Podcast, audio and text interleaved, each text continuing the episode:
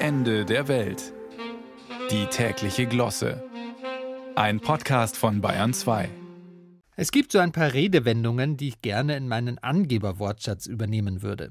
Einigermaßen geklappt hat es schon mit Chutzpe, wobei ich danach wegen dieses kehligen Ch immer mehrere Tage Halsweh habe, aber allzu viel Chutzpe hat meine Umgebung zum Glück nicht. Ein anderes Angeberziel ist, künftig statt da hast du die Wahl zwischen Pest und Cholera zu sagen, da hast du die Wahl zwischen Skylla und Charybdis. Altphilologen können jetzt mal kurz gelangweilt am Kaffee nippen. Für alle anderen Skylla und Charybdis, die nach Expertenmeinung so und nicht anders ausgesprochen werden, waren bei den Griechen Meeresungeheuer, die in der Straße von Messina lebten, und egal welcher Seite man zu nahe kam, von einer der beiden wurde man gemeuchelt. Bei einem Kindergeburtstagskaffee trinken hatte ich jüngst eine ähnliche Wahl, und zwar zwischen Elster und Elsa. Die eine Seite des Tisches diskutierte über die mit Elster bis 31. Januar abzugebende Grundsteuererklärung, die andere Seite beschäftigte sich mit Elsa, der kitschigen Disney-Eiskönigin, die in Gestalt des vierjährigen Geburtstagskindes durch den Raum schwebte. Ich entschied mich für Eiskönigin Elsa mit ihren Zauberkräften. Denn seit ich kürzlich in einem Wirtshaus in der Münchner Innenstadt irrwitzige Kartentricks vorgeführt bekam, bin ich mir sicher, das war nicht einfach Zauberei, das war Zauberei.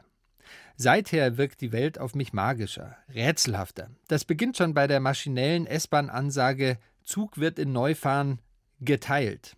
Diese unnatürliche Lücke zwischen in Neufahren und geteilt, die man am Bahnsteig hört, weckt immer mehr meine Fantasie. Klingt das nicht so, als gäbe es auch andere Möglichkeiten? Zug wird in Neufahren von Außerirdischen ins All gezogen oder Zug wird in Neufahren direkt auf Gleis 9 Viertel nach Hogwarts umgeleitet? Wenn Sie sich nun denken, mit was beschäftigt er sich eigentlich, dann sollten Sie mal das Internet durchsuchen. Zum Beispiel gibt es dort ein Video, in dem jemand eine Kamera in Züge stellt und einfach nur abfilmt, was auf der Anzeige zu lesen und durch die Lautsprecher zu hören ist, also nächster Halt bla bla bla und so weiter.